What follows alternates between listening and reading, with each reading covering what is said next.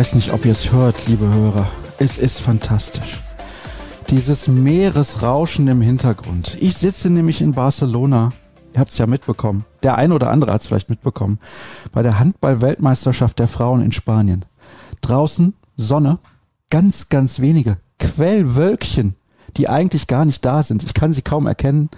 Und Blick aufs Meer hier im Hotel in Barcelona. Und jetzt, wo ihr alle schlechte Laune habt, begrüße ich auch noch Cedric Gebhardt. Hallo Cedric. Hallo Sascha, ich grüße dich. Wie geht's dir denn im wahrscheinlich kalten Dortmund? Auch ganz passabel. Ich sitze hier in einem äh, Büroraum im Pressehaus der Ruhrnachrichten, schaue auf eine wahlweise weiße Wand oder ein, so eine schwarze Tafel. Oder wenn ich rausgucke aufs Parkhaus. also die Aussichten sind ähnlich, ähnlich schön wie bei dir vermutlich. Wir haben sehr viel zu diskutieren, kann man schon so sagen. Also eigentlich müssten wir zwei, drei Stunden Podcast machen heute. Ja, vielleicht probieren wir es mit einer Stunde und gucken, wie weit wir dann kommen. Aber in der Tat, es gibt einiges äh, zu diskutieren, ja. Ich habe mir vorgenommen, mit dir natürlich über das Spiel gegen den FC Bayern München zu sprechen. Das müssen wir tun, weil wir das ja bislang noch nicht getan haben im Podcast. Da kam uns das Spiel gegen Besiktas eigentlich gar nicht entgegen, muss man auch sagen. Aber das war natürlich gestern eine fantastische Leistung, dieses 5 zu 0 gegen die Türken, sehr, sehr überzeugend. Sprechen wir auch drüber. Viele Hörerfragen sind wieder reingekommen. Herzlichen Dank dafür. Und am Wochenende VfL Bochum gegen Borussia Dortmund. Fantastisch. Endlich wieder auch das kleine Revierderby, überhaupt ein Revierderby. Das ist eine super Geschichte und darüber werden wir natürlich genauso diskutieren. Ja, versucht doch mal das Bayern-Spiel in ein paar Worten zusammenzufassen. Das ist natürlich phänomenal gewesen.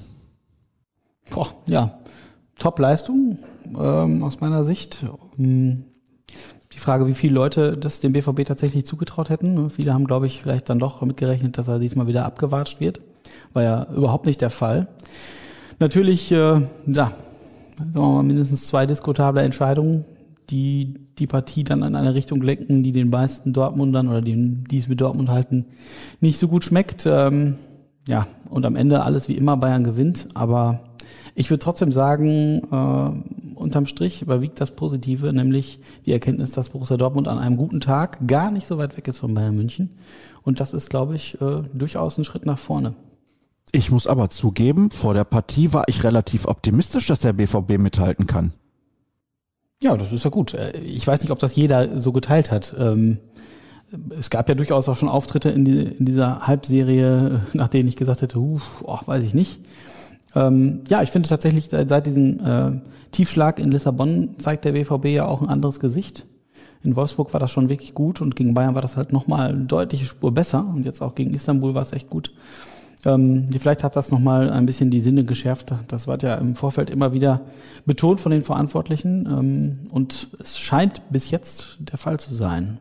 Ähm, ja, also wie gesagt, ich habe an der äh, Leistung jetzt nichts groß zu mäkeln. Das war wirklich top gegen Bayern und schade, dass der BVB da nicht mindestens mit einem Punkt für belohnt worden ist. Ja, einen Punkt hätte er absolut verdient gehabt. Wir müssen ins Detail gehen. Ist ja logisch. Es gab Diskussionen über den Elfmeter, den die Bayern bekommen haben. Es gab Diskussionen über den Nicht-Elfmeter für Borussia Dortmund. Da lag aber vorher eine Abseitssituation vor. Also, was soll man dazu sagen? Es war ja ein tolles Fußballspiel und das Problem ist, Cedric, finde ich immer, wenn wir hinterher über den Schiedsrichter sprechen müssen, ist das nie ein gutes Zeichen. Egal, ob die Entscheidungen dann vielleicht richtig waren oder strittig oder wie auch immer, aber die letzten Tage wurde nur über Felix Zweier und seine Entscheidung und auch seinen Auftritt, seine Art, wie er das Spiel geleitet hat, gesprochen und wie er sich auch hinterher geäußert hat. Das ist nicht gut für den Fußball. Nee, das ist es nicht. Und das ist auch tatsächlich schade, dass, äh, und das haben ja auch alle Beteiligten äh, mehr oder minder deckungsgleich gesagt, dass das am Ende das, äh, dieses super Spiel, was ja wirklich mal wieder Werbung für die Bundesliga war, so überlagert. Ähm, ja, die strittigen Szenen. Was soll ich dazu sagen? Ich denke tatsächlich, ähm, wofür gibt es den Videoschiedsrichter? Auch das ist so ein müßiges Thema, was hier, glaube ich, auch schon mehrfach angesprochen wurde. Also wenn es einen Zweifel an, an, an in, gerade in solchen strittigen Szenen gibt, dann muss er sich beide angucken aus meiner Sicht und dann kann er es bewerten und dass er es einmal tut und einmal nicht, das, ja, hinterlässt natürlich äh, mindestens äh, ein Erstaunen, würde ich mal sagen. Ja, ich kann mir vorstellen, dass Felix Zweier auf absehbare Zeit keine Spiele mehr des BVB pfeifen wird ähm, und der DFB sich damit sicherlich auch keinen Gefallen tun würde.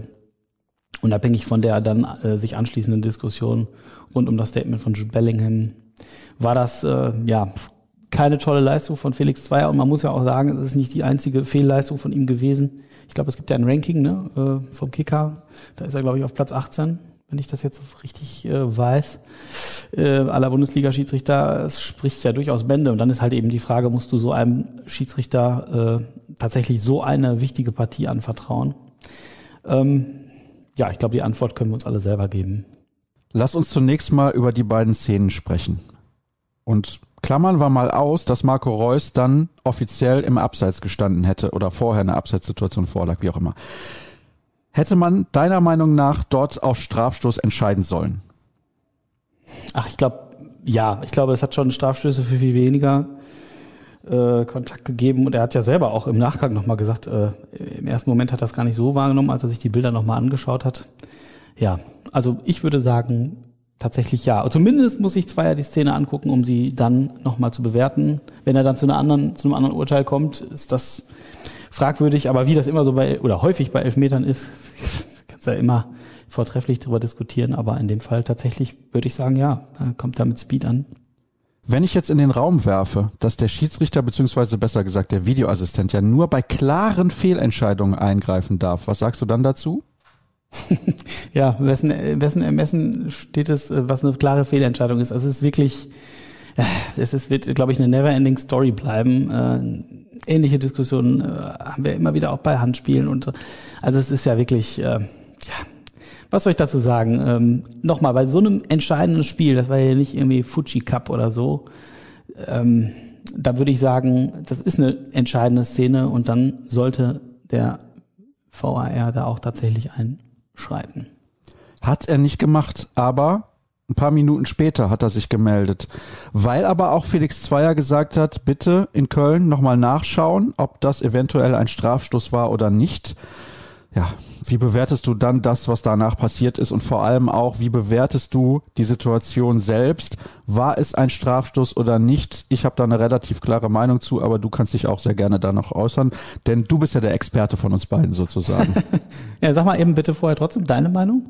Für mich ist es kein Elfmeter, einfach aufgrund der Tatsache, dass Hummels gar nicht zum Ball schaut, dass Hummels stolpert und aus der Balance gebracht wird und es keine aktive Bewegung zum Ball ist. All das ist für mich kein Strafstoß. Jetzt kann man über die Regeln diskutieren, aber ist das ein Elfmeter? Ich denke nicht und deswegen hätte ich ihn auch nicht gepfiffen. Ja, ähm, kann ich alles grundsätzlich nachvollziehen und teilen, aber ich glaube, es geht in dem Fall tatsächlich ja um die Vergrößerung der Körperfläche, wie es immer so schön heißt. Und das das ist nun mal der Fall. Also streng nach den Regeln kannst du den, glaube ich, geben. Ähm, ja, auch das ist, ich weiß nicht, der, die wievielte Handelfmeter das ist, wo genau diese Frage gestellt wird. Ähm, ja. Also ich glaube, man kann ihn geben, ähm, auch wenn äh, ich als Sportler sagen würde, äh, irgendwo musst du ja mit deinem Körper auch hin und es ist ja aus meiner Sicht auch keine aktive Bewegung gewesen. Mats Hummels ist jetzt auch nicht unbedingt der Typ dafür, der das äh, machen würde. Also, aber wie willst du das alles in Sekunden bewerten? Aber klar, ja, da hat sich, äh, hat er sich die Szene nochmal angeschaut nach dem Hinweis aus Köln und ähm, ja, also ich bleib dabei. Ich, ich finde beide kann man geben. Beide kann man geben und deswegen wäre Borussia Dortmund höchstwahrscheinlich vorher mit 3 zu 2 in Führung gegangen. Ja, äh, ich sag ja, das ist, äh, ist super bitter, dass solche Entscheidungen äh, so ein Spiel dann in so eine Richtung lenken. Ähm, leider ja auch nicht das erste Mal, dass der BVB gegen Bayern Erfahrung macht mit, äh, sagen wir mal, äh, bitteren Schiedsrichterentscheidungen. Ähm, Punkt. Ich hoffe, es bleibt vielleicht das vorerst letzte Mal. Ich meine, äh, Thomas Müller war ja hinterher auch äh, auch ähm, am Mikro nach dem, nach dem Spiel und hat, finde ich, super Statements auch abgegeben, sehr offen, ehrlich und also wenn du als Sportler bist du natürlich massiv ausgebremst durch solche Entscheidungen und es ist nicht nur für den Fan, sondern glaube ich auch für die Spieler selbst und auch für die Verantwortlichen tatsächlich schon starker Tobak, viele Dinge nachzuvollziehen und die ganze, das ganze Thema Videoschiedsrichter sollte ja mehr, mehr Gerechtigkeit, mehr Fairness reinbringen und das vermisse ich leider noch allzu häufig. Jetzt könnte ich ja sagen, was hast du denn erwartet, wenn man einem Schiedsrichter die Leitung des Spiels überträgt, der schon in Manipulation verwickelt gewesen ist? Ja, auch da sind wir jetzt bei Bellingham, ne? das Ding ist jetzt 15 Jahre her. Ähm, aber dann muss ich, äh, ja, dann musst du die Frage stellen, dann darf er eigentlich kein Spiel mehr pfeifen, dann dürfte er aus meiner Sicht auch kein Regionalligaspiel mehr pfeifen und auch keins in der Kreisliga. Äh, der DFB hat das anders entschieden. Ja, was willst du jetzt von mir hören? Ich, pff. Angesichts der Leistung von Felix Zweier sollte man vielleicht drüber nachdenken, insgesamt, ohne dass ich ihm da jetzt was unterstellen will, vielleicht ist er einfach für das Level nicht geeignet. Wie hast du im Nachgang seine Art empfunden, die Situation zu bewerten und vor allem auch sein Auftreten? Denn das wurde ja scharf kritisiert, unter anderem von Hans-Joachim Watzke. Ja, ich glaube, äh, als Schiedsrichter hast du dann natürlich immer einen schweren Stand. Äh, er war natürlich in Erklärungsnöten, auch zu Recht. Ähm, ja, ich würde sagen, auch das ist ausbaufähig gewesen. Ähm, äh, natürlich steht er da massiv unter Druck und die, die Öffentlichkeit ist natürlich dann massiv drauf. Ähm, auch da hat er sich nicht so ganz so gut verkauft, aber es passt vielleicht ins Gesamtbild. Also ich bleib dabei, vielleicht äh, sollte Felix Zweier vorerst kein Spiel mehr von BVB pfeifen und auch in der Bundesliga womöglich nicht mehr ganz so häufig berücksichtigt werden, denn er ist ja auch schon bei anderen Vereinen nicht ganz so positiv äh, hervorgestochen. Also du hast ja gesagt, eventuell müsste man grundsätzlich darüber nachdenken, ob er überhaupt nochmal pfeifen darf. Der DFB hat damals die Entscheidung getroffen, ja, er darf. Ich halte diese Entscheidung für falsch. Ich hätte niemanden mehr pfeifen lassen, der in sowas mal verwickelt gewesen ist. Angeblich, wir wissen es ja nicht ganz genau, aber es gibt auch einen Artikel, einen sehr, sehr langen und eindeutigen Artikel der Kollegen des Spiegel, kann sich jeder gerne mal durchlesen und da wird das so ein bisschen aufgezeigt und ich finde es halt eindeutig, aber es ist, wie es ist. Jude Bellingham hat sich ja auch relativ klar dazu geäußert. Ich habe das eben ein bisschen angedeutet und Teile seines Wortlauts aufgegriffen. 40.000 Euro. War das die Kritik wert? Ja, ach, ich glaube, er oder der BVB wird es verschmerzen können. Ähm, schlimmer wäre tatsächlich eine Sperre gewesen. Ähm, ja, bei allem berechtigten Frust, vielleicht muss man sich dann, dann doch auf die Zunge beißen. Andererseits ist der 18, das haben ja Michael Zock und Hans-Joachim Watzke auch gesagt, irgendwie hochemotionale Situation, haust du das Ding raus. Die Frage ist, der, der war ja bei der Spielmanipulation, glaube ich, war ja noch ein Kleinkind, ne, als das tatsächlich stattgefunden hat. Also wird er das irgendwo aufgeschnappt haben. Ja, Andererseits muss man manche Dinge, wir wünschen uns alle immer Fußballer irgendwie mit Ecken und Kanten, die eine Haltung haben und die dann auch ihren Unmut im Zweifelsfall äußern. Insofern finde ich das durchaus richtig, das zu tun. Die Frage ist, wie man es tut, aber wer von uns da, ist davor gefeit, mal im Eifer des Gefechts was zu sagen, was ihm dann auf die Füße fällt und was er vielleicht nicht so gemeint hat und selbst wenn es Bellingham so gemeint hat.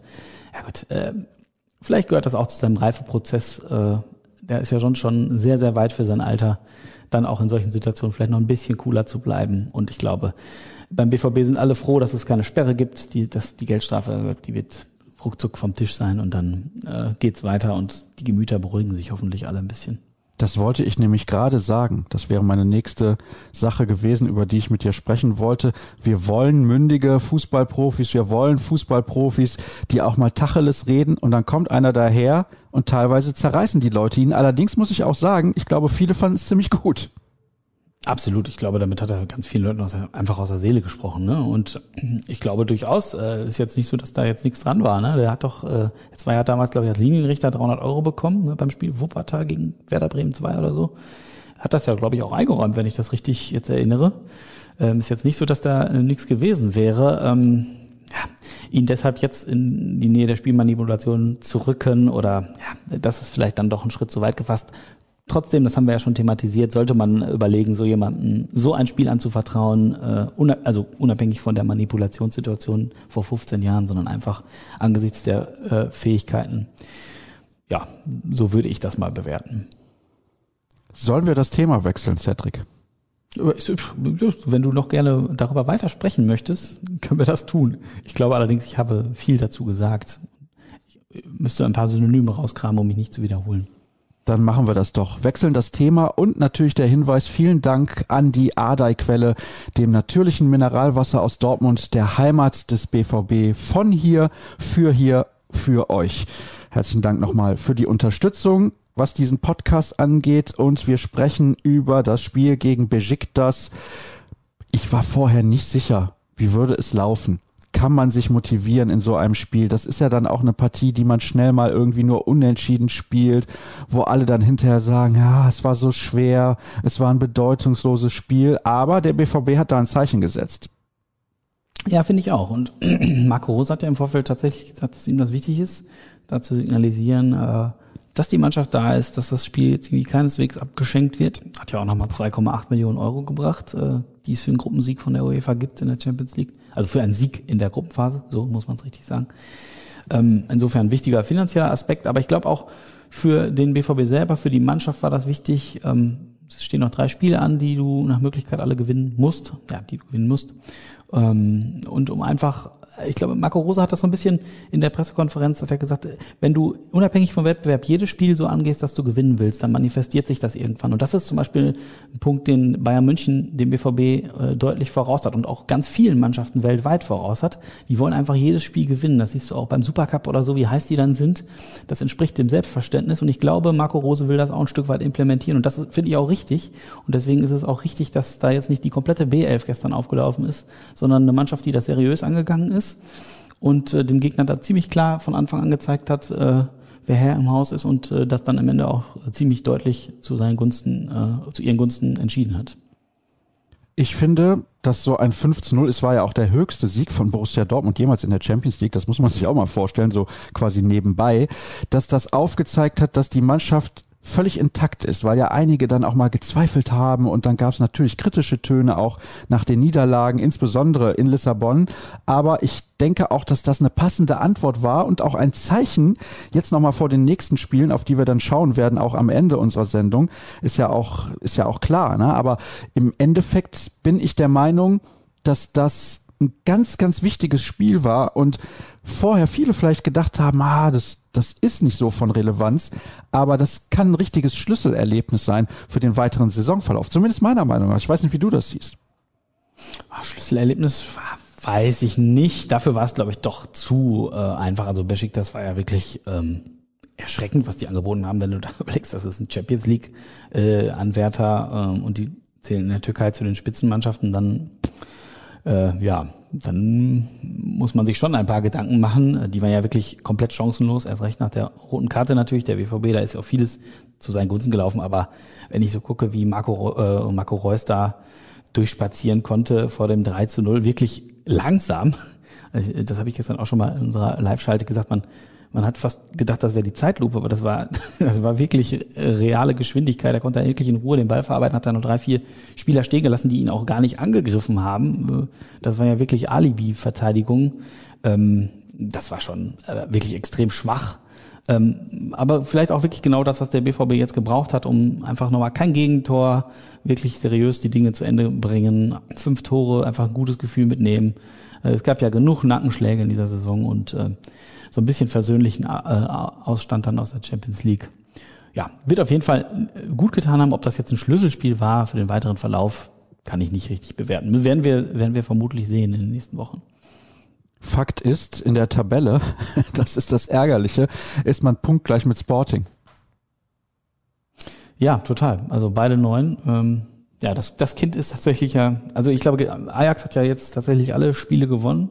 Scheint ja wirklich eine äh, gute Mannschaft äh, in diesem Jahr auf, auf dem Geläuf zu haben. Um, aber das Kind ist tatsächlich äh, in Lissabon in den Brunnen gefallen. Da war der Auftritt des BVB dann doch so desaströs, äh, nicht den Ansprüchen entsprechend. Ähm, ja, da brauchst du dich jetzt nicht mehr drüber zu ärgern. Äh, ähm, ja, ist müßig, ne? Kannst lieber nach vorne gucken tatsächlich und gucken, dass du in der Europa League noch weit kommst und äh, damit den Schaden einigermaßen in Grenzen hältst. Mats Hummels hat direkt gestern gesagt, unser Ziel muss jetzt sein, das Ding zu gewinnen. Ja, also als Fan würde ich ihm absolut zustimmen und ich glaube, ähm, das habe ich äh, auch schon in Lissabon gesagt, den Kollegen, ähm, die ganzen deutschen Vertreter in der Europa League haben bisher jetzt noch nicht ganz so die Sterne vom Himmel gespielt und äh, klar, da sind auch noch ein paar richtig gute Gegner dabei, da darf man sich jetzt nicht vertun. Aber ich finde auch, es muss der Anspruch des BVB sein, da jetzt wirklich, wirklich weit zu kommen und wirklich weit, damit meine ich das Halbfinale, äh, gerne mehr. Ähm, und das ist ja ein Titel, der dem BVB noch fehlt. Äh, ich glaube, wenn du jetzt, äh, also ich spinne das jetzt mal weiter, du bleibst mindestens Zweiter, du kommst im Pokal womöglich ins Finale ich spiele es wie gesagt bewusst weiter und du kommst äh, in der Europa League ganz weit, dann sagt doch hinterher keiner, es war eine richtig scheiß Saison. Und zu Recht war, wäre es dann keine schlechte Saison. Und ähm, ich glaube, das ist jetzt auch eine Chance, einfach mal zu sagen, komm, dann spielen wir jetzt eine Etage tiefer in der Europa League. Da gibt's auch immer noch gutes Geld, nicht so viel wie in der Champions League, keine Frage, aber je nachdem, wen du im Achtelfinale kriegen würdest und je nachdem, wie deine personelle Situation ist, wäre da vielleicht ja auch schon Endstation und dann ist es doch vielleicht gar nicht so schlecht, noch ein paar Runden mehr durch Europa zu tingeln und dann auch vielleicht ein paar coole Gegner zu haben und äh, womöglich am Ende dir doch eine Trophäe äh, in den Vitrinenschrank stellen zu können, die du bisher noch nicht hattest. Ich würde es mir wünschen, es wäre ein schöner Verlauf für die Saison, finde ich. Finale im Mai, ich glaube 18. Mai in Sevilla. Könnte ein toller Tag werden für Borussia Dortmund. Kannst du gleich in Spanien bleiben bis Mai und äh, dann einfach nur kurz eben rüberjetten? Ja, ich bin doch ganz gerne in Deutschland, so ist es nicht, auch wenn es hier sehr, sehr schön ist, gar keine Frage. Wir wechseln wieder das Thema, beziehungsweise, ja, vielleicht kommen wir auf das eine oder andere nochmal zurück, über das wir gerade gesprochen haben. Wir kommen nämlich zu den Hörerfragen und wollen nicht mehr allzu lange über das Spiel gegen Besiktas sprechen. Ich denke, das haben wir dann auch jetzt ausreichend getan. Vielleicht, wie gesagt, kommt dazu noch die ein oder andere Hörerfrage. Hallo Freunde, ich habe lange keine Frage mehr gestellt, aber nun lege ich doppelt los. Zunächst mal die erste. Warum hat der BVB BVB in Sachen Kommunikation so unfassbar nachgelassen. Es werden Verletzungen nur noch in Nebensätzen, wenn überhaupt vermeldet. Eine Vertragsverlängerung mit Hummels wird im Dopa erwähnt. Ja, was ist da los, Cedric? Das, äh, da ich jetzt erst seit Juli im BVB-Team bin, kann ich das nicht äh, so bewerten, wie womöglich der Hörer. Ich habe jetzt die Kommunikation, äh, ehrlich gesagt, in den Jahren davor nicht so genau verfolgt. Ähm, aber gestern Abend habe ich auch gedacht, huch, äh, als dann plötzlich da bei Twitter vermeldet wurde, äh, Manuel Kanji, Eingriff am Knie, ich gedacht, oh, das ist aber jetzt wirklich zwischen Tür und Angel mal eben kurz vorm Anpfiff noch mit äh, vermeldet worden. Ja, ich denke, dahinter steckt einfach das Kalkül, dass man die Themen nicht größer werden lassen möchte, als sie ohnehin schon sind. Also die Verletzungsproblematik ist ja äh, in dieser Saison sehr treuer und lästiger Begleiter und äh, ja, aus Vereinssicht kann man das womöglich verstehen. Für die Außenstehenden, für die Fans äh, und auch für uns Journalisten ist das natürlich bisweilen ein Ärgernis, wenn das äh, erst sehr kurzfristig oder sehr spät oder nicht immer in voller epischer Breite kommuniziert wird. Aber ich glaube, damit müssen wir tatsächlich einfach leben. Die zweite Frage lautet wie folgt. Es stehen drei Spiele gegen Bochum, Fürth und Hertha an.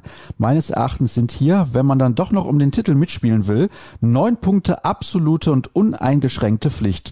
Dann mit 39 Punkten in die Pause wäre die Voraussetzung, den Kampf noch nicht aufgeben zu müssen. War das jetzt eine Frage? Ich würde sagen, ja, der Hörer, die Hörerin hat recht. Ich finde auch, neun Punkte müssen ganz klar das Ziel sein. Ähm ich glaube, gegen Fürth gibt's da überhaupt keine zwei Meinungen. Auch gegen Hertha musst du gewinnen. Ich glaube, Bochum wird tatsächlich noch die kniffligste Aufgabe. Die sind ja momentan ganz gut drauf. Ähm, aber auch die, also bei, bei, bei aller Liebe, die musst du schlagen. Ähm, die Offensive ist ja nun auch wirklich gut drauf. Erling Haaland trifft, seit er wieder da ist, jetzt einfach munter weiter. Daniel Malen hat einen echten Schritt nach vorne gemacht in den letzten Wochen. Marco Reus hat doppelt getroffen gegen Besiktas. Also äh, das sollte unter normalen Umständen reichen und aus meiner Sicht muss das auch die klare Zielsetzung sein. Und ich denke, das wird beim BVB auch niemand wirklich anders sehen. Und 39 Punkte zur Halbserie sind durchaus respektabel, wenn du es hochrechnest. Bist du bei 78, ähm, damit dürftest du vermutlich auch mindestens nächstes Jahr wieder in der Champions League landen. Ja, absolut. Also wenn du mit 78 Punkten nicht in die Champions League kommst, dann läuft aber ordentlich was falsch. 78 Punkte, ich glaube, vor der Saison hätte das jeder sofort unterschrieben bei Borussia Dortmund.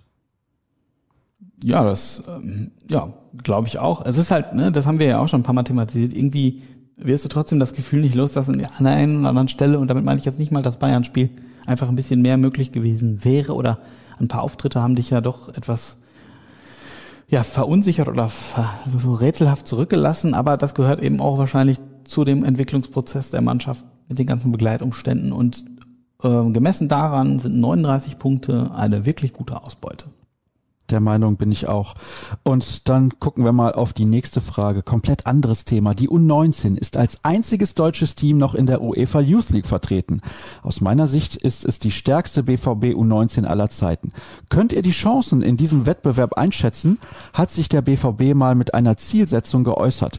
Ja, das machen sie natürlich generell sehr, sehr selten, aber und das ist das Entscheidende. Du hast das Spiel ja gestern gesehen und kannst auch ordentlich was dazu erzählen. Das ist richtig. Also ich war äh, am Nachmittag noch bei der Youth League und äh, also um die erste Frage aufzugreifen, ich kann die Chancen nicht wirklich einschätzen, dafür sind die anderen Teams einfach mir zu wenig bekannt und ich weiß auch gar nicht, ob der äh, BVB das so richtig einschätzen kann. Aber Mike Tillberg, mit dem ich natürlich auch regelmäßig rede, ist ja ein Typ, der den maximalen Erfolg möchte und das auch seinen Spielern immer wieder vermittelt, weil er äh, sagt, was nützen mir irgendwie, was nützt es mir mit 80, 90 Prozent über den Rasen zu laufen, selbst wenn das in der Bundesliga gegen viele Gegner reicht. Ja, wenn ich die 100 Prozent oder darüber hinaus brauche, dann muss ich dazu in der Lage sein, das abzurufen. Und das schaffe ich nur, wenn ich eben auch in den vermeintlich ganz leichten Spielen immer an die 100 Prozent gehe oder darüber hinaus. Und deswegen glaube ich schon, dass der heiß ist und auch die Mannschaft heiß ist. Und diese Vergleiche in der Youth League für die Entwicklung der U19 ein ganz wichtiger äh, Faktor sind, weil in der Bundesliga hast du eben auch äh, Spiele dabei, jetzt zuletzt haben sie ja 9 zu 1 oder so gewonnen. Wir reden über die U19 Bundesliga, also über die besten im Westen jetzt, äh, über die besten Talente. Das heißt, das sind schon Jungs auch, die kicken können. Aber natürlich, wenn du jetzt so eine erlesene Auswahl wie die diesjährige bei der U19 vom BVB hast, äh, das ist ja wirklich gemessen, selbst für Maßstäbe von Borussia Dortmund, die haben glaube ich 14, 15 U-Nationalspieler, U19, U18, U17 in ihren Reihen. Ähm, da sitzen wirklich Nationalspieler auf der Bank zum Teil. Das ist Wahnsinn, also die Auswahl. Und natürlich helfen dir dann solche Vergleiche in der Youth League gegen ähnlich starke Gegner äh, auch weiter. Ne? Und ähm, der BVB hat jetzt äh, in der Youth League nicht alle Gegner vom Platz gefegt. Da gab es super Auftritte, gab es aber auch eben Rückschläge, ähm, zum Beispiel in Lissabon. Und ich glaube, dass tatsächlich genau das für die Entwicklung aber wichtig ist, weil du eben auch dann mal mit Widerständen fertig werden musst, die überwinden musst, du einfach ganz anders reifst, wenn du merkst, oh, warte mal, mein Gegenspieler, an dem komme ich jetzt vielleicht nicht mit meinen üblichen Tricks vorbei. Ähm, genau, also insofern glaube ich, dass das die Mannschaft da auf einem super Weg ist ähm, und die ganz weit kommen will. Mike Tillberg wollte auch gerne den Ruppensieg, das hat jetzt nicht gereicht, die sind jetzt als Zweiter geworden, müssen noch so eine Playoff, äh, Playoffs jetzt spielen. Ähm, aber unabhängig davon, ob jetzt Erster oder Zweiter in der Gruppe geworden sind, für die Entwicklung ist das ganz, ganz wertvoll. Und wie gesagt, die Mannschaft hat unfassbar gute Jungs in ihren Reihen. Bradley Fink trifft äh, nach Belieben Julian Reikhoff ähnlich. Äh, der eine ist ja der Schweizer Nationalspieler, der andere der niederländische und der Reikhoff ist ja, glaube ich, erst 16. Und äh, Wahnsinn, was die schon abreißen. Dann hast du noch Jamie Bino Gittens, der jetzt langsam auf Touren kommt, hat auch gestern zweimal getroffen. Der deutet auch schon an, selbst jetzt, ähm, also wo er noch nicht wieder bei 100 Prozent ist, was der, was der drauf hat. Ähm, auf dem ruhen ja ganz, ganz große Hoffnungen beim BVB und dementsprechend versuchen sie auch ganz behutsam ihn aufzubauen. Der hat ja nach, seiner, nach seinem Wechsel dann direkt eine schwere Verletzung und dann die ganze Corona-Geschichte und so. Das heißt, er hat im Prinzip gar nicht viel gespielt, deutet trotzdem schon an, was er drauf hat. Und das, ich glaube, das, da kannst du, das sind jetzt nur die drei, drei Offensive. Du hast wirklich noch viele gute Jungs da äh, bei und da kann sich der BVB auf einiges freuen. Aber man muss natürlich trotzdem sagen, in der Regel schafft trotzdem nur ein kleiner Teil von diesen hochveranlagten Spielern am Ende den Sprung in die in die Bundesliga oder in den Profifußball. Einfach weil da noch, noch mal ein ganz anderes Level ist, weil da Körperlichkeit noch mal ein ganz anderer Faktor ist, weil auch ein bisschen Glück dazu gehört, triffst du die richtige Entscheidung, wechselst du zum richtigen Verein, baut man auf dich. Und ähm, ich kann aber trotzdem allen Hörern nur empfehlen, mal äh, sonntags, äh, in der Regel spielen sie sonntags, nach Brakel zu fahren. Du siehst wirklich richtig guten Fußball. Äh, meistens kann der Gegner eben auch richtig gut kicken und das ist dann ähm, schon zwar taktisch geprägt, aber auch sehr, sehr offensiv, sehr offenes Visier oft und das macht einfach richtig Laune. Dazu passt eine Frage von Simon. Warum verpflichtet der BVB weiterhin Spieler für die U23? Alleine letzten Sommer waren es acht Stück und ich bezweifle, dass nur einer dieser Spieler eine vernünftige Option in der ersten Mannschaft wird. Wäre es nicht sinnvoller, dort ausschließlich Jugendspieler einzusetzen? Diese würden sich so schneller an den Seniorenfußball gewöhnen und müssten auch Verantwortung übernehmen. Dies wäre doch für den langfristigen Erfolg des Vereins wichtiger, als dass die U23 sich in der dritten Liga etabliert. Hm, da bin ich zwiegespannt gespalten. Ja, genau, da bin ich mir auch nicht so richtig sicher. Ähm, also ich glaube, dritte Liga, äh, es ist auch immer eine Profiliga, da spielen auch schon richtig abgezockte äh, Jungs. Und ähm, es wird auch nochmal ein ganz anderer Fußball gespielt als zum Beispiel natürlich in der ersten Bundesliga oder in der U19-Bundesliga. Ich sag mal nicht mit ganz so feiner Klinge, da geht's schon mitunter sehr rustikal zu. Und das ist einfach ein Unterschied. Und ähm, ich glaube, man würde den Jungs keinen Gefallen tun, sie in der dritten Liga da auf den Rasen zu schicken. Das wäre für die Entwicklung, glaube ich, nicht von Vorteil. Ähm, jedenfalls nicht für jeden. Und man muss ja auch sagen, der BVB, dem ist sehr daran gelegen, dass die Mannschaft in der dritten Liga spielt und nicht in der Regionalliga. Einmal, weil es äh, als Aushängeschild natürlich wichtig ist. Zum Zweiten, äh, weil du natürlich Profis, die womöglich äh, in der ersten Liga lange verletzt waren, in der dritten Liga ganz anders ranführen kannst als in der Regionalliga, wo sie viel weniger gefordert werden. Das hatten wir ja zuletzt mit Sagadu und Mokoko, die äh, in der dritten Liga gespielt haben. Und ähm, ja, ich glaube, die dritte Liga ist schon auch echt eine richtig gute Liga. Enrico Machen macht da wirklich gute Arbeit. Die Mannschaft ist motiviert und natürlich werden von denen, die dort geholt werden, vermutlich wenige nur den Sprung nach ganz oben schaffen. Aber ähm, die empfehlen sich vielleicht dann für Aufgaben in der zweiten Liga und so. Und ich glaube, du musst das als Gesamtpaket sehen. Und du kannst natürlich einen Jugendspieler, der womöglich eine gute Veranlagung hat, aber bei, bei dem du siehst, es reicht noch nicht für den Sprung zur Bundesliga, bei dem der Sprung wirklich viel zu hoch wäre den kannst du natürlich eher mit der dritten Liga im Verein halten als mit der Regionalliga, wo er sagt, ja, boah, Regionalliga, ja, eine ambitionierte Amateurliga, aber dritte Liga ist schon Profifußball mit der Aussicht erweiterter Kader, Profis da mal mittrainieren. Also ich glaube, die Perspektive stimmt da durchaus und ich würde dem Leser da jetzt, ach, dem Hörer da jetzt nicht zustimmen und glaube, dass das tatsächlich der richtige Weg ist, äh, so zu machen, wie sie der BVB es gerade tut. Ja, das ist ein sehr, sehr spannendes Thema. Vielleicht haben wir irgendwann mal nochmal die Gelegenheit, bin ich relativ sicher, mit Ingo Preuß auch darüber ein bisschen ins Detail zu gehen. Und ich kann das auch verstehen. In der dritten Liga zu spielen ist ja auch eine tolle Geschichte und dann muss er gucken, dass er da eine konkurrenzfähige Mannschaft hat.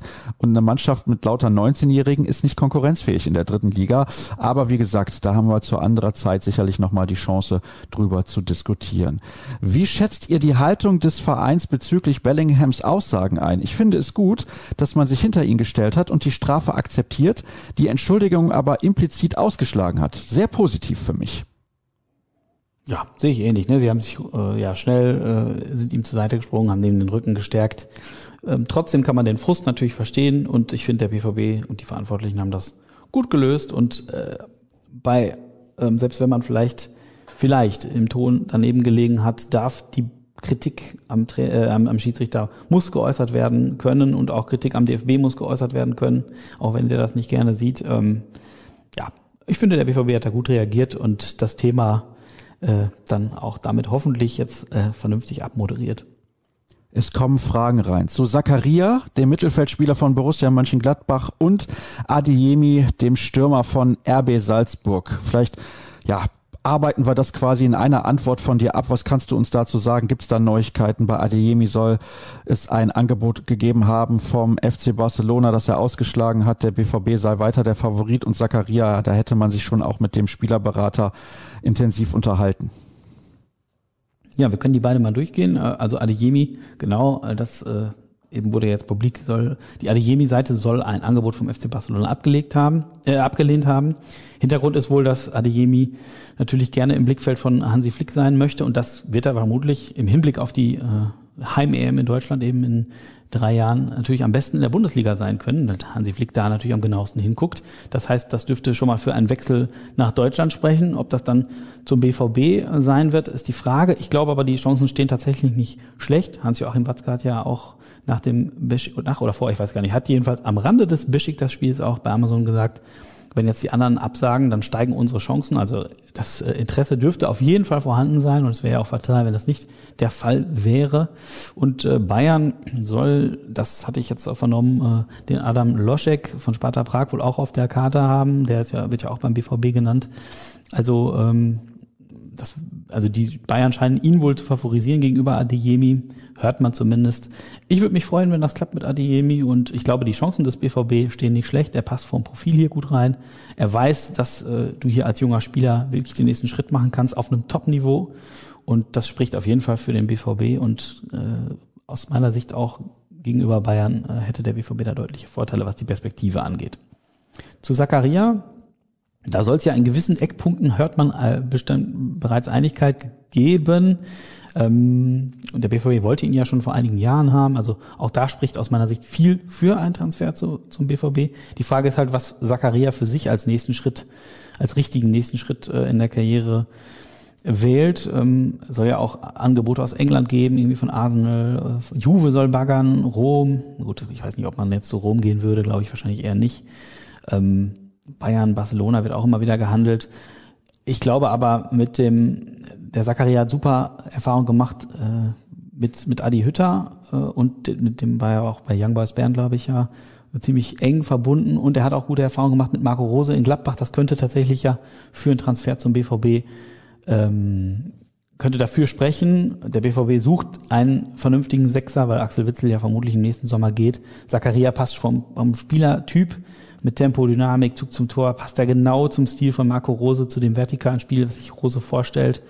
Und insofern glaube ich tatsächlich, dass das auch ein guter Schritt wäre. Die Frage ist halt ja, ob der dann ablösefrei im Sommer kommt oder ob jetzt im Winter schon tatsächlich äh, man eine gewisse Summe, eine kleinere Summe natürlich hinterlegt. Ähm, da ist die Frage, was vom BVB gewünscht, präferiert wäre und was von Zakaria präferiert wird und ob es da eine Schnittmenge gibt. Ich glaube, beide Transfers könnten gut passen.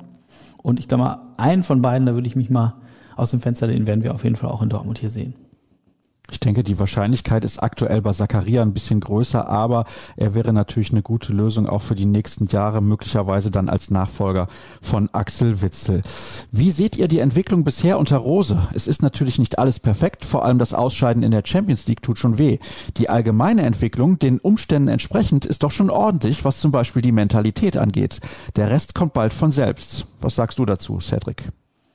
Ja, ob der Rest von selbst kommt, weiß ich nicht, glaube ich nicht. Das ist schon auch harte Arbeit. Ähm, aber ich sehe das ähnlich. Also mir gefällt das tatsächlich sehr gut, was Marco Rose hier in den letzten Monaten äh, auf, mit seinem Team, muss man ja auch ganz klar sagen, er ist ja kein äh, Einzelkämpfer, auf die Beine gestellt hat. Er hat eine klare Idee vom Fußball. Ich habe das gerade schon angesprochen, das vertikale Spiel. Er hat ja auch gesagt, er möchte eigentlich einen Fußball von seiner Mannschaft sehen, bei dem die Zuschauer sagen, das macht mir Spaß, den sehe ich, gucke ich gerne, den Fußball. Ich sag mal, als BVB-Fan äh, verwöhnt durch die Klopp-Jahre und Tuchel und so, bist du, bist du ja äh, heiß auf genau solchen Fußball und äh, bist natürlich nach dem ganzen Ballbesitz äh, Kicken unter Lucien Favre froh, dass endlich wieder ein Trainer diese Marschroute ausgibt.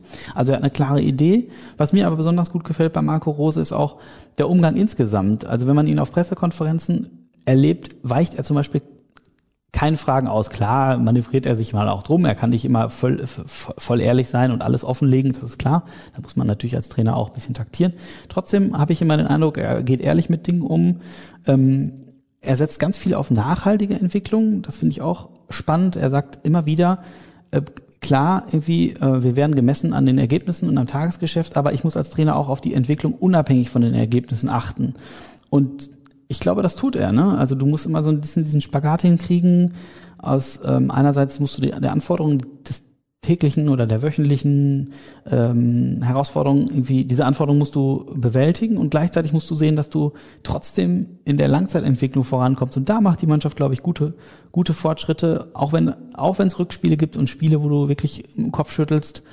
Und trotzdem glaube ich, dass er insgesamt äh, die Mannschaft in den äh, Monaten, die er jetzt hier ist, echt gut weiterentwickelt hat. Und es gefällt mir insgesamt auch seine, seine Art und Weise, menschliche Art und Weise, wie er auftritt. Ähm, und ich glaube, dass äh, Spieler das auch honorieren und Wertschätzung erleben und ähm, merken, dass man, woran man ist bei diesem Trainer.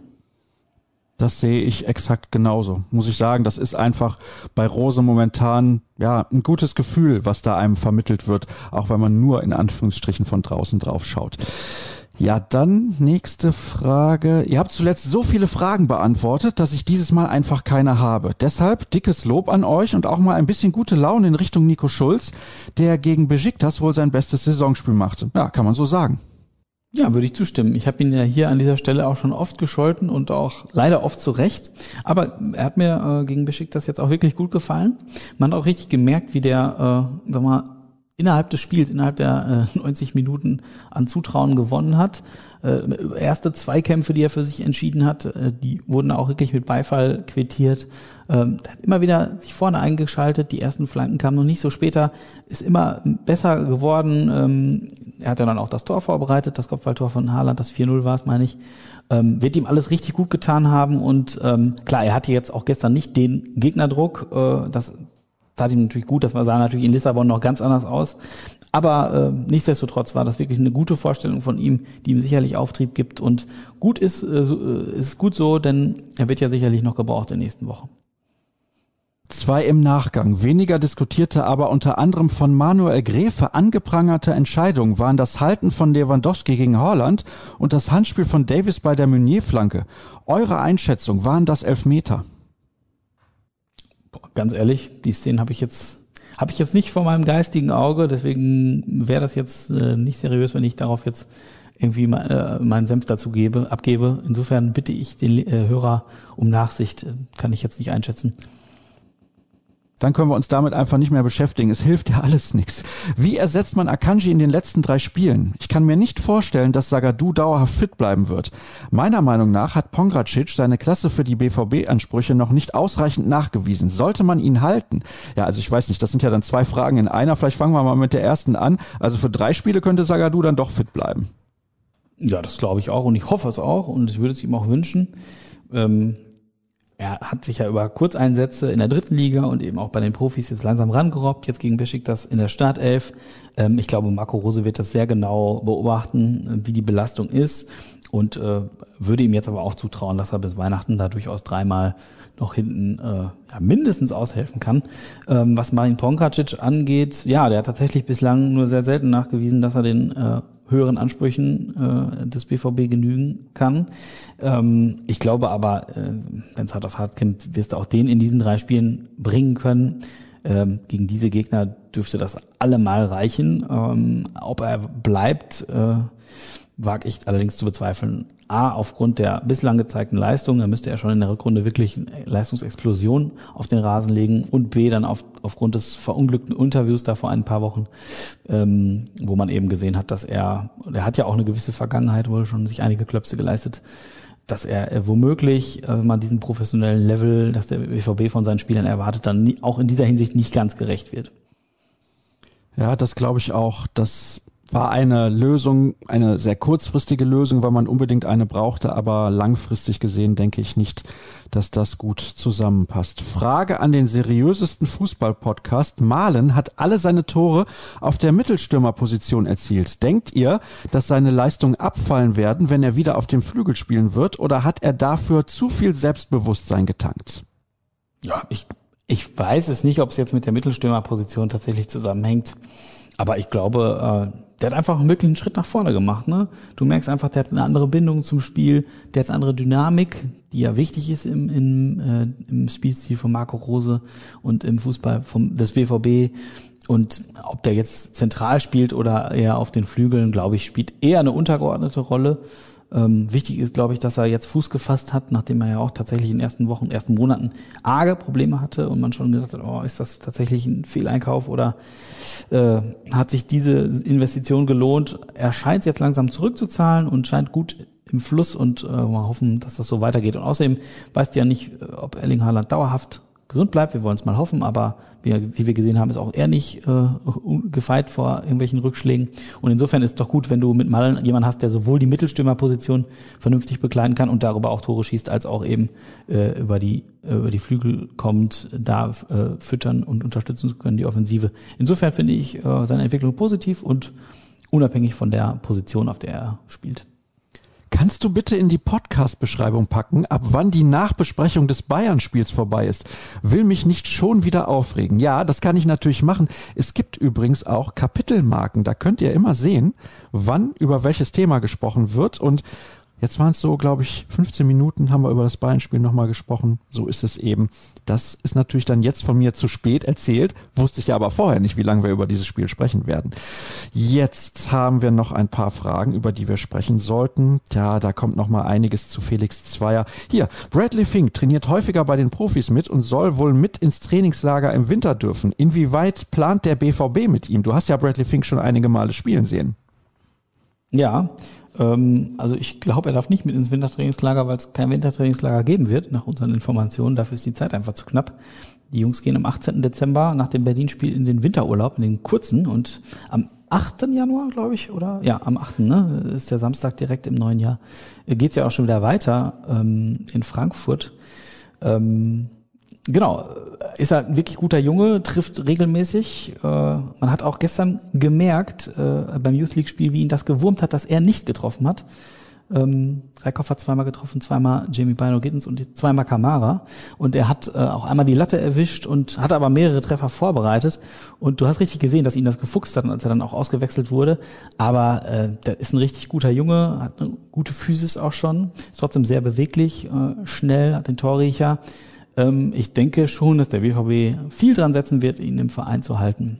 Warte, ist die Frage damit abschließend beantwortet? Ich habe jetzt ehrlich gesagt ein bisschen den Hintergrund der Frage vergessen. Ja, ich denke, das ist damit abschließend beantwortet. These, mit Sagadou statt Hummels gegen Bayern hätte Dortmund gewonnen. Glaubt ihr, dass es nochmal eine so gute Chance gibt, die Bayern zu schlagen, wie es am letzten Samstag der Fall war? Würde sagen, Bayern war jetzt auch nicht auf dem Top-Niveau unterwegs.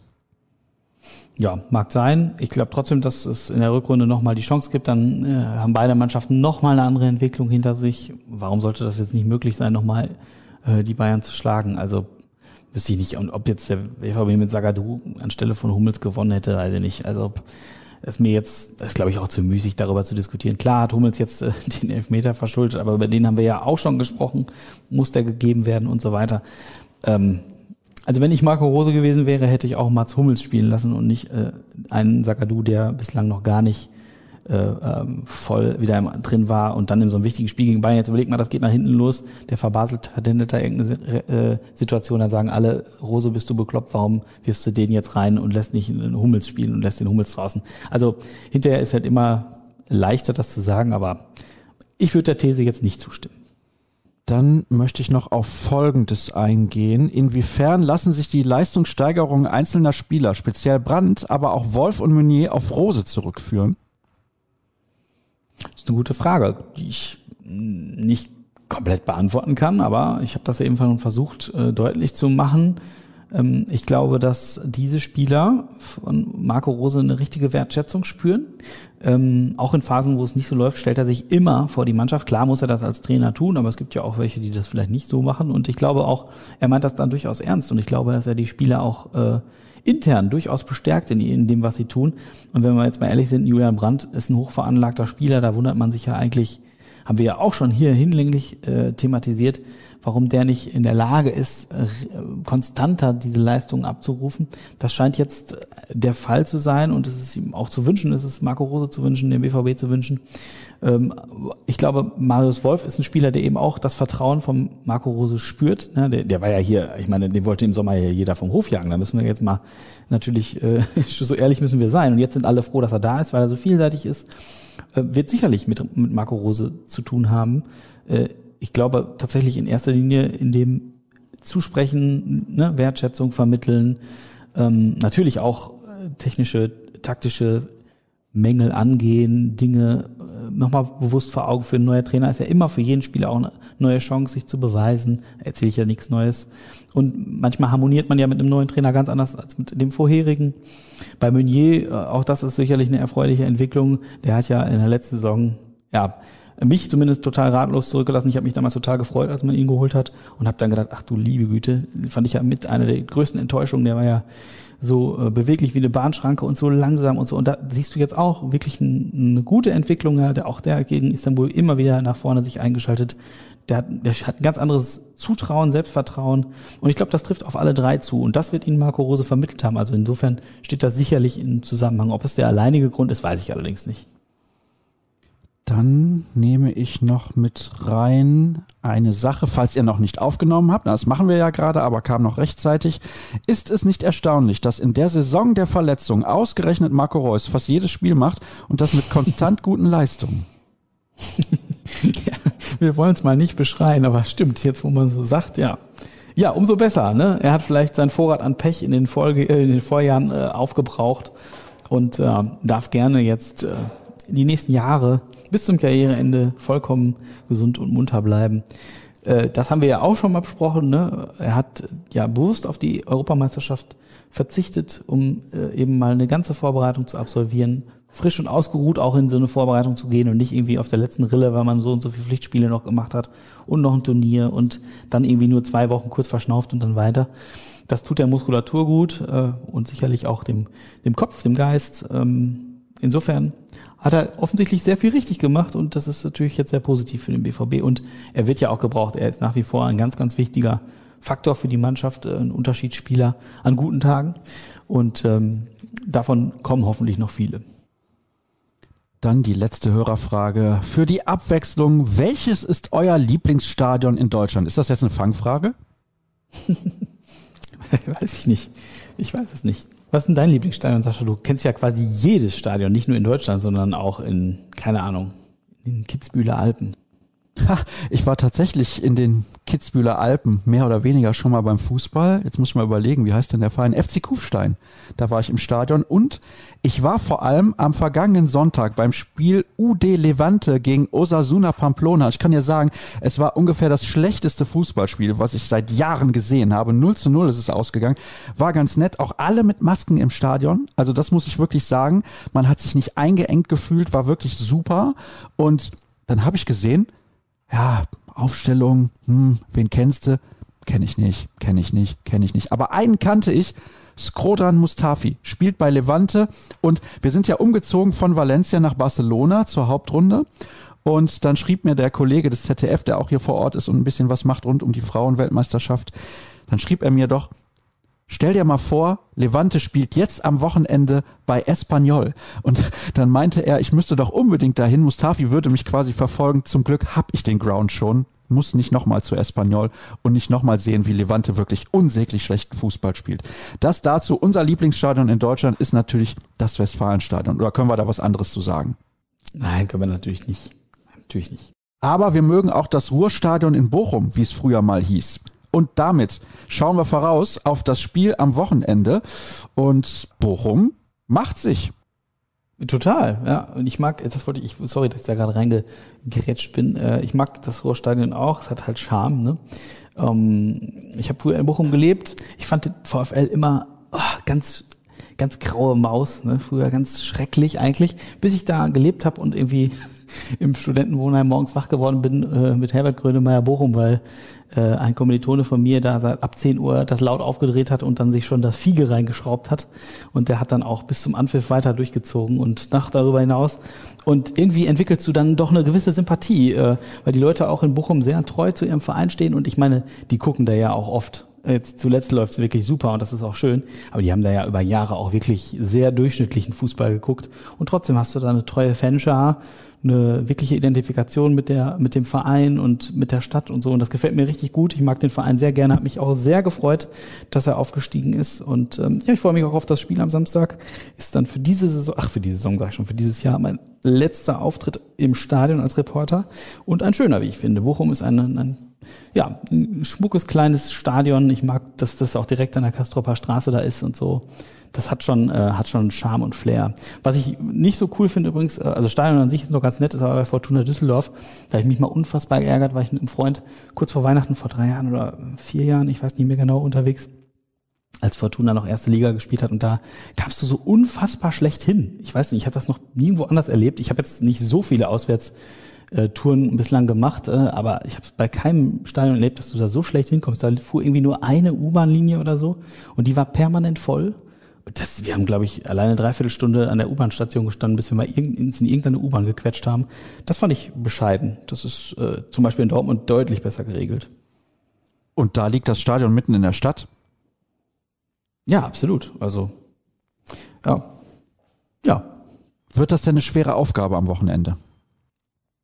Ich glaube zumindest keine, die du im Vorbeigehen ne, machst. Äh, wenn ich das richtig sehe, hat Bochum zuletzt richtig gut gepunktet. Ne? Ich habe es jetzt nicht ganz auf dem Schirm, aber ähm, ja, äh, warum sollst du dich nicht ein bisschen anstrengen für drei Punkte? Und ähm, ich finde es ich find's richtig cool und freut mich total und ich glaube trotzdem, der BVB äh, muss da gewinnen. Ich meine, die haben, glaube ich, jetzt zuletzt in Augsburg knapp gewonnen, die Bochumer. Ja, aber sorry, VfL, aber das, das ist eine Pflichtnummer für den BVB. Also bei der offensiven Klasse, die der BVB hat, ähm, gibt es da eigentlich keine zwei Meinungen. Ich denke auch. Und wir haben es ja eben schon diskutiert. Wenn man jetzt neun Punkte holt in den letzten drei Spielen und sorry, gegen Kräuter Fürth muss jeder gewinnen. Also die haben einen verfluchten Punkt geholt in dieser Saison. Hertha BSC ist auch eine Wundertüte, aber es ist auch ein Heimspiel und dann eben noch, nee, Entschuldigung, es ist ein Auswärtsspiel, aber ist auch egal, macht nichts. Ähm, trotzdem müssen sie da natürlich gewinnen, ist ja gar keine Frage. Und dann eben dieses Spiel in Bochum. Ich glaube, das wird die schwierigste von diesen drei Aufgaben. Aber Holland ist wieder fit und macht die Buden. Und wir werden natürlich dann nächste Woche darüber diskutieren, an welchem Tag genau, das weiß ich noch nicht, könnte organisatorisch für mich ein bisschen schwieriger werden, aber ihr könnt ja auch alles nachlesen auf ruhrnachrichten.de und da auch dann nochmal der Hinweis, aktuell bieten wir unser Abo für Plusartikel an für drei Euro für drei Monate. So könnt ihr es testen und euch überlegen, ist das was für uns? Und ich glaube, es ist was für euch. Ansonsten vorbeischauen auf Twitter unter rnbvb, unter Cedric und natürlich auch unter Start. Jeden Morgen um 6.30 Uhr BVB Kompakt hören, beziehungsweise ab 6.30 Uhr. Ihr müsst euch nicht immer den Wecker stellen. Und am Wochenende gibt's natürlich wieder unsere Live-Show zur Fußball-Bundesliga und auch beim Spiel unter der Woche in der nächsten Woche. Und in der nächsten Woche hören wir uns dann natürlich auch wieder. Ich wünsche euch eine gute Zeit, bleibt gesund und bis demnächst. Tschüss. Adios.